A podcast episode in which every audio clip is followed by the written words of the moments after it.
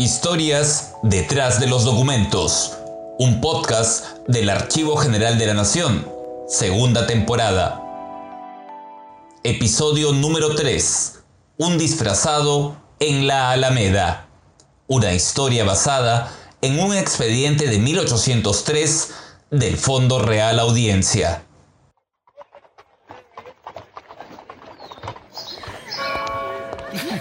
Por Dios, es un hombre. Maricón, maricón. Muestra la cara.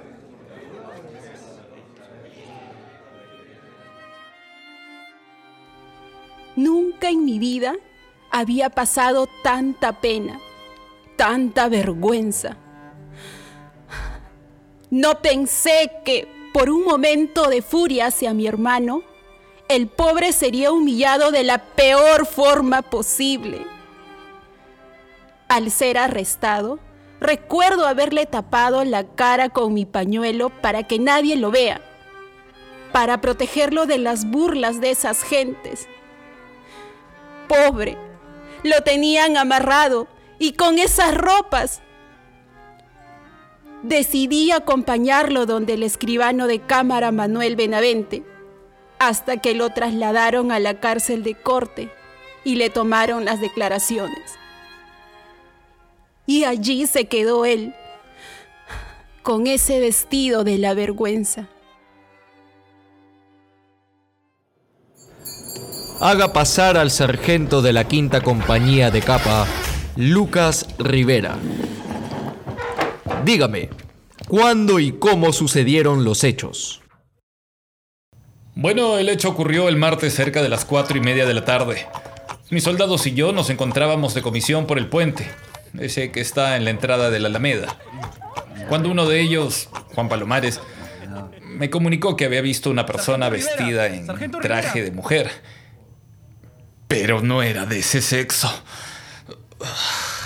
Le pedí más detalles y me dijo que al pasar por su lado se había abierto el manto y descubierto la cara y que allí se dio cuenta que era un hombre disfrazado.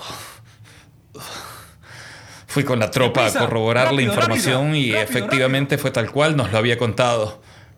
Llevamos al acusado al cuartel de desamparados y luego el comandante Manuel Ruiz lo trasladó a la Real Cárcel de Corte. Llamen al soldado José Gallardo. Sí. Esa tarde estuvimos por el puente del molino y fue Palomares quien me avisó que había una persona en traje de mujer. Para ser exactos, con saya y manto. Me dijo que le parecía un... un maricón. Y que incluso lo conocíamos de vista, pero no sabía cómo se llamaba.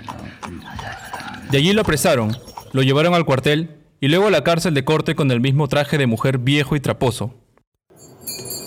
Que pase el soldado Pedro Palomares inmediatamente. Cuando estaba de patrulla por el puente de la Alameda divisé, entre el barullo y las calezas, a un maricón disfrazado de mujer con traje de manto y saya. Después de avisarle a mi sargento, el soldado Gallardo fue a verificar, corroborando lo que había declarado. Es cierto, mi sargento. Ya en el cuartel, nos dimos cuenta que tenía debajo de la saya una pollera blanca de gasa, es decir, toda vestida de mujer. Traiga al acusado.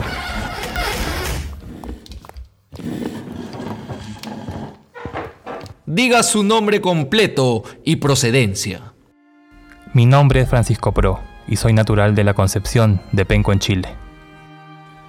Diga su edad, estado civil y oficio.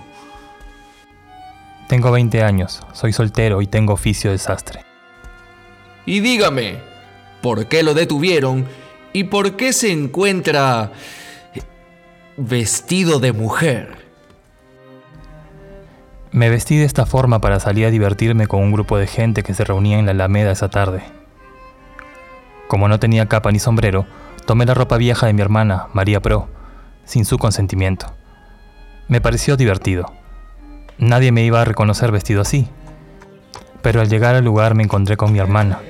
Al reconocerme me reprendió, me dio de bofetadas y mi cara quedó al descubierto. En ese momento los soldados se dieron cuenta que estaba vestido de mujer y me llevaron a la cárcel. ¡Amárrenlo! Es la primera vez que me he visto así. Es más, dentro de este vestuario llevo ropa varonil. No tengo ninguna pollera blanca de gasa. Entonces, ¿por qué lo consideran maricón? Lo dicen porque sé cocinar, coser y lavar, además de tener facciones menudas, pero no por otras razones o afectaciones femeninas. Su señoría, nunca he estado cerca de hombres con esas características. Por el contrario, siempre he vivido con mi hermana, trabajando en sastrerías o en casa para mi subsistencia. Tampoco he participado en escándalos ni he cometido excesos. Mi hermano volvió a ser llamado a un nuevo interrogatorio, donde ratificó todo lo dicho. Se defendió diciendo que usar un disfraz de este tipo no era delito, ya que era frecuente ver a mujeres disfrazadas con trajes de hombres. Nada de esto le bastó para su liberación y lo sentenciaron a salir en vergüenza pública por las calles de la ciudad. ¡Qué vergüenza! Pobre su hermana. Con las mismas ropas de mujer y cortándole el cabello a punta de tijeras. ¡Atrás! ¡Atrás! En medio de las risas y las burlas de las gentes. Después de estar preso tres meses en la cárcel, llamaron de nuevo a Palomares y Gallardo a declarar contra mi pobre hermano. Sí, su señoría. Él siempre ha tenido esa fama. Hace siete años que lo conozco y siempre ha tenido ademanes mujeriles. Por estas injurias, lo condenaron a dos meses de trabajos forzados para las obras de la ciudad. ¡Vamos, vamos! ¡Trabajen rápido! Con el escarnio público y la cárcel, me pregunto, ¿no es demasiada humillación?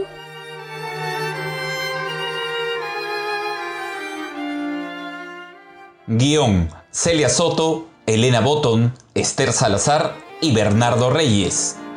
Producción, Rebeca de la Cruz. Presentación, Nigel Esquiafino. Edición, Josué Celis. Voces, Catherine Laureano como María Pro. David Camargo como Manuel de Benavente. Nigel Esquiafino como Lucas Rivera. Johan Marcelo como José Gallardo. Y Walter Rojas Fox como Pedro Palomares. Un agradecimiento especial al Cuarteto Surcos por la musicalización y a Giancarlo Mori por su interpretación como Francisco Pro.